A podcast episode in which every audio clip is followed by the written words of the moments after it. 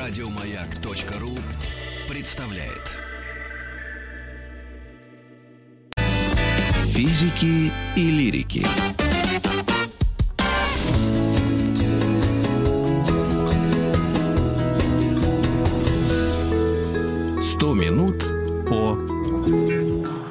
Космосе 100 минут. Продолжаем наши встречи с Виталием Егоровым, популяризатором космонавтики. Золотой, э, зелё- золотой, зеленый, зеленый, конечно, код, э, э, его, собственно, никнейм в интернете. Виталий, привет.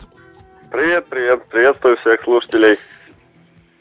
Да, мы вчера, у нас не получилось вчера тему разобрать, давай мы с нее начнем. А, собственно, мы с тобой прошли уже по Луне, прогулялись вместе с американцами и с человечеством, и ты сказал, что действительно очень большой интерес в будущем действительно к этому спутнику нашей Земли, но ведь существуют еще и всякие марсоходы, я не знаю, сейчас я начну бредить, венероходы, планы, наверное, послать куда-то какие-нибудь, э, а, значит, э, тоже непилотируемые Металлолеты. объекты за Да-да. за пределы э, Солнечной системы. Вот давай про это поговорим. Насколько мы далеко проникли в космос, и, по-моему, когда-то ты у нас в гостях говорил, что Солнечная система это самая разочаро... разочаро... как это правильно сказать? Эм, Система, которая нас разочаровала наши, а, да, наши ожидания. Э, Действительно, если почитать фантастику там 50-х, 60-х годов, конечно, от нашей Солнечной системы люди ждали гораздо большего. И люди науки, и широкая общественность, конечно, хотелось там и марсиан найти, и всяких э, гигантских динозавров э, в джунглях Венеры и так далее. И ничего этого не нашлось. Вся наша Солнечная система за пределами Земли оказалась довольно смертельной штукой, не располагающей какой-либо жизни вообще, и нашей в частности. И вот здесь это больше всего, наверное, и охладило пыл э, людей, интересующихся, ну, если не космосом или не освоением космоса, то как минимум контактами с братьями по разуму. Э, И здесь э, все надежды теперь только питают на летающие тарелки или на Нибиру не- выдуманную.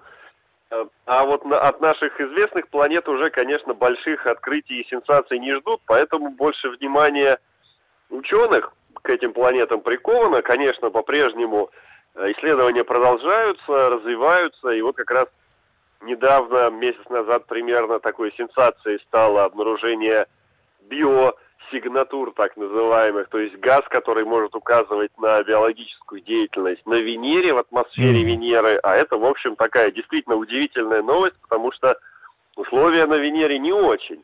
Но это на поверхности. А как раз на высоте 50 километров над Венерой условия, наверное, из всей Солнечной системы наиболее близки к условиям на Земле. Там состав атмосферы э, по большей части углекислый газ, но температура плюс 20 градусов, атмосферное давление такое же, как на Земле, то есть, в общем, очень даже близко. На Марсе, например, может быть температура так-то там холоднее, конечно, но может температура до плюс 30 подниматься, но при этом атмосфера одна сотая или даже одна сто пятидесятая от давления земного, что гораздо хуже. Э, Поэтому внимание к Венере снова приковано учеными, и сейчас вот предлагаются новые проекты исследований, но при этом не оставляют и другие. Вот Марс, он А как раз... венероход, есть хоть один венероход у человечества? Э, Проекты были еще даже в 80-е, даже советские ученые работали над этим э, и разрабатывали такой космический аппарат, способный перемещаться по поверхности Венеры. Он должен был состоять из титана. Э, Энергия ему должна была обеспечиваться ветряком. Э, И э, на YouTube можно найти такой серию, там дв- две серии видеоролики From Moon Rover to Mars Rover от лунохода к марсоходу.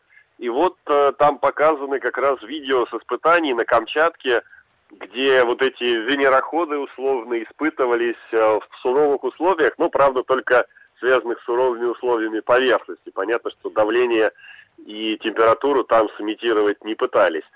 Э, Сейчас у НАСА есть небольшая научная группа, которая пытается разрабатывать венероход, причем даже э, чуть ли не на часовом ходу, то есть э, полностью механика, которая будет устойч- устойчиво противостоять высокой температуре, а там примерно плюс 500 градусов Цельсия, То есть максимально... А проблема в этом, да, в основном? Без... То есть не, не, только, не столько долететь, сколько там находиться невозможно, я так понимаю. Да, добраться да, Даже системам раз... каким-то... Э, если смотреть по сложности посадки, то Венера, наверное, самое легкое космическое тело по посадке, потому что очень плотная атмосфера, и условно там под зонтиком можно садиться. То есть раскрыть зонтик и прыгать. Э, ну, практически так. Советские космические аппараты как раз последние сотни метров до поверхности Венеры именно при помощи такого металлического зонтика и обеспечивали мягкую посадку. Там до этого, конечно, были парашюты, тепловые щиты и так далее, как обычно, но в целом посадка достаточно проста. А, ну вот mm-hmm. температура плюс 500, давление 90 атмосфер, как на глубине 900 метров под водой. Батискафы могут такое выдержать давление, но при этом э, давление плюс температура, ну совсем не жизнеспособные условия даже для электроники. Поэтому сейчас ученые рассматривают, как раз делают ставку больше на механику. И вот это действительно э, венероход, который проектирует, по крайней мере, в НАСА, он действительно похож на большие ходя, ходячие часы, на заводные на, с ключом. Вот. Э, но и пока до запуска ему все-таки далеко, и, вероятно, если туда там в ближайшие годы что-то вернется на поверхность Венеру, а до этого запуски были вот 70-е, 80-е годы, э, скорее всего, это будет какой-то стационарный аппарат, который вот только сядет, проведет какие-то исследования в том месте, где сел, ну и э, достаточно быстро выйдет из строя. Так, значит, э, ну это вот мы только с Венерой разобрались. Марс да. в этом смысле достаточно перспективный, то есть там хотя бы можно сесть и уже сел, и не один, я так понимаю, да, марсоход э, катается по Марсу. Да, да. Э, и, а... и что дальше? То есть вот есть, есть ли какие-то проекты, ну понятно, там все остальные там дальше от Солнца это уже газовые ребята, на них-то непонятно вообще как сесть. Спутники, Невозможно ли это спутники сделать? интересны. А, если говорить про то, что дальше, ну, во-первых, Марс, да, скажем, э, здесь ученые продолжают искать жизнь на Марсе, и самое интересное исследование в этом плане должно быть произойти после 22 года, когда в 22 году на Марс должен отправиться марсоход по российско-европейскому проекту «Экзомарс». Э, марсоход Розалинд Франклин – должен быть запущен российской ракетой, российский спускаемый модуль его э, должен приморсить мягко, и вот этот марсоход должен искать э, условных марсиан на глубине до двух метров. У него специальное буровое устройство есть, и вот там э, довольно, ну, по крайней мере, я очень жду результатов этих исследований. Но вообще ученые начинают подозревать, что, скорее всего, на Марсе, если кто-то и был, то очень недолго – и очень мало следов о себе оставил. А кого-то найти все-таки хочется. И здесь как раз действительно спутники планет-гигантов следующие наиболее перспективные цели. Это прежде всего спутник Юпитера Европа, потому что mm-hmm. она состоит, внешняя ее кора состоит из льда, подо льдом есть теплый жидкий океан, и там условия, в общем, все, что может быть э, необходимо для жизни – там должно быть и химические элементы, тепло из недр, э, защита от космической радиации вот этим ледяным щитом. И раньше казалось, что сложно пробиться через этот щит, а несколько лет назад выяснилось, что все-таки иногда сквозь трещины проскакивают, э, выдавливается из этого океана струи воды в космос, и сейчас планируется запустить космический аппарат, который должен пролететь через эти струи, собрать какие-то вот эти элементы воды и попытаться определить, есть ли в этой воде какие-то признаки жизнедеятельности подлетной. Надо сразу нашим слушателям сказать, что это речь идет о примитивной жизни. Конечно, это микробная жизнь, прежде всего. Ну, я думаю, если там в недрах, э, в океанических недрах Европы живут какие-нибудь рыбы, наверное, их результаты жизнедеятельности тоже можно будет таким образом найти, но э, это довольно сложное и исследование, и ждать его результатов лет 10, наверное. Она только года через 4 в лучшем случае полетит в сторону э, Юпитера, а там еще и лететь несколько лет. А, дальше наиболее интересные цели с точки зрения вообще исследований и э, результатов, которые там можно получить, в том числе биологических или астробиологических, как называется, это Титан. И Энцелад. Сейчас Это давай к Титану вернемся Сатурна. буквально через секунду. У нас сейчас будет небольшая реклама, да, вот после Европы мы уже обсудили, что, конечно, мы еще обсудим полеты за пределы Солнечной системы, насколько они имеют смысл и на, насколько они уже осуществлены и сколько там вообще чего-то болтается за пределами. А, напомню, что у нас э, Виталий Егоров на связи, и мы продолжим через несколько минут. Оставайтесь с нами.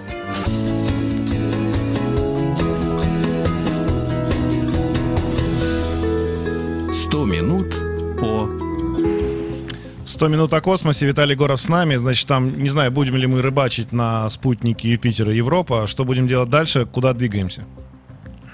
Дальше Титан и Энцелад. Это спутники Сатурна, следующие планеты гиганта. И э, если Энцелад, он очень похож на Европу, даже внешне, их часто даже когда там э, всякие бильд-редакторы готовят публикации про один спутник или про другой в интернете, часто их путают, потому что они и тот, и другой белый, и те, и другие в трещинах, полосках, но Энцелад более, более светлый, чем э, Европа, и он меньше в несколько раз. Э, и у него при этом извержение воды с его южного полюса, они постоянны. Если на Европе это происходит периодически, то э, Энцелад просто постоянно хлещет водой из своего подледного океана в космос. Потом она э, сначала улетает на орбиту Сатурна и формирует одно его кольцо, если не ошибаюсь, кольцо Е. А потом оно снова выпадает на поверхность, этот цикл повторяется, то есть он при этом не теряет, ну, по крайней мере, не всю воду теряет, выплескивая. Я как-то пытался посчитать, если бы он просто ее выстреливал в неизвестность, за сколько бы лет он кончился – получилось 100 тысяч лет. А так, э, поскольку он собирает эту воду обратно, это может долго продолжаться. Э, и, вероятно, там тоже условия пригодны для жизни, по крайней мере, для морской и для микробной. Уж точно, может быть, даже и не только для микробной. И вот туда пока э, научных программ, именно научных запусков туда не предполагается, но вот э, российский предприниматель Юрий Мильнер уже э, еще года два назад объявил свою готовность профинансировать э, запуск частного исследовательского зонда именно к Энцеладу с целью найти там жизнь. Э, но пока, к сожалению, насколько я знаю, в более там практическую сферу этот проект не продвинулся. А Титан это, наверное, самый интересный спутник во всей Солнечной системе, потому что у него есть плотная атмосфера – у него есть гидросфера, то есть там идут дожди, там текут реки, есть озера, даже небольшое море, но, правда, это не вода, хотя мы говорим гидросфера. Это не вода, это жидкий метан, температура там минус 170 градусов, в общем, достаточно mm-hmm. холодно, и э, не тоже условия, казалось бы, не очень располагающие к жизни, но при этом там есть жидкость. Вот во всех остальных планетах Э, для жизни, в общем, жидкость необходима, и на Титане она есть прямо на поверхности. Там вот действительно целый круговорот жидкости в природе, в титанийской идет, и туда уже запускали... Ну, жидкого как... метана, да? То есть это не вода, да, это метан, метан, и если там есть какая-то жизнь, опять же, примитивная, то это жизнь которая совсем ну, другая, в отличие от нашей. Да, да, должна научиться жить в метане, а не в воде. Вода там есть, но она формирует из себя как раз кору этого спутника, и, ну, там холодно, понятно, и там вода — это камень, это выступает в роли камней для вот то, что для нас. Э, и вся кора, вся поверхность практически Титана — это, собственно, замерзшая вода. Э, ну, там есть так называемый крио вулкана, где вода в смеси с аммиаком еще сохраняет пластичность, и вот она извергается, какое-то время течет, но потом все равно замерзает такая гидролава — водяная лава на Титане. Ну, в общем, интересно там явно, и ученые давно на него обращают внимание, на этот спутник. Э, и атмосфера там азотная, то, что, в общем, тоже достаточно близко к Земле. У нас в основном, конечно, кислород мы знаем, но большая часть нашего воздуха это азот, и э, на Титане тоже его много, поэтому есть даже идеи колонизации Титана. Но, конечно, утепляться там придется изрядно. Э, и туда ну, и там, э, тоже, то, там тоже есть некое, не, некие водные, да, глади, условно, там есть некие, ну, можно сказать, да, э, континенты или нет? Ну, там озера, там такого прям океана, который, чтобы можно было кругосветку совершить, как на Земле, там нету, но достаточно крупные озера, и там масштаба там, ну, не Каспийского моря, но достаточно больших озер земных, там, сравнимые, например, с Ладожским озером, там есть. А, но это все метан, понятное дело. И вот сейчас туда рассматривается вариант запуска летающего дрона. То есть это такой достаточно большой космический аппарат должен быть. Э, не квадрокоптер, наверное, но что-то с пропеллерами, способное перемещаться по поверхности и перелетать многократно. А там атмосфера в полтора раза плотнее, чем на Земле, то есть там, в принципе, летать Э, а сила притяжения в, 3, э, в 7 раз меньше, чем на Земле. То есть летать там достаточно просто, и если будет энергия, э, то такая система вполне ну, должна быть технически жизнеспособна. Там она сама и обогреваться будет при помощи ретегов, и он же будет энергию выделять, в общем, электрическую. В общем, летать можно, и сейчас рассматриваются такие варианты, но это тоже ждать этого придется лет 10, не меньше. Э, на Титан уже совершалась посадка, маленький космический аппарат Гюйген спускался, но он тоже, подоб, похожа его судьба с венерианскими спусками, там он прожил где-то около часа или даже меньше. И вот пока там на аккумуляторах работал, передавал данные, передавал снимки с поверхности, и когда спускался, даже звук смог передать. Ну, правда, сами ученые говорят, что звук из атмосферы Титана мы могли бы записать э, ветреную погоду, высунув микрофон из форточки на земле, и звуки ну были бы те же самые.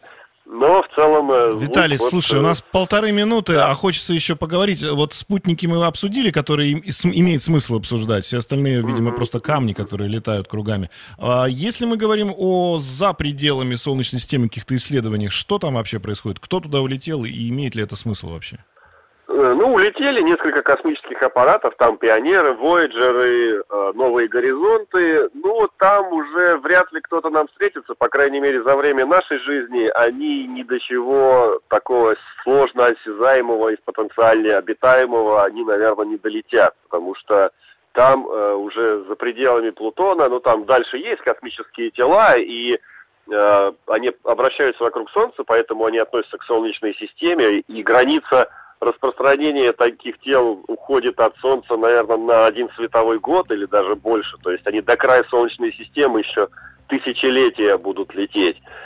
Mm-hmm. Там есть надежда, так называемая девятая планета. Вот пару лет назад про нее много разговоров было, но все-таки ее пока не нашли, и непонятно, есть ли она там вообще.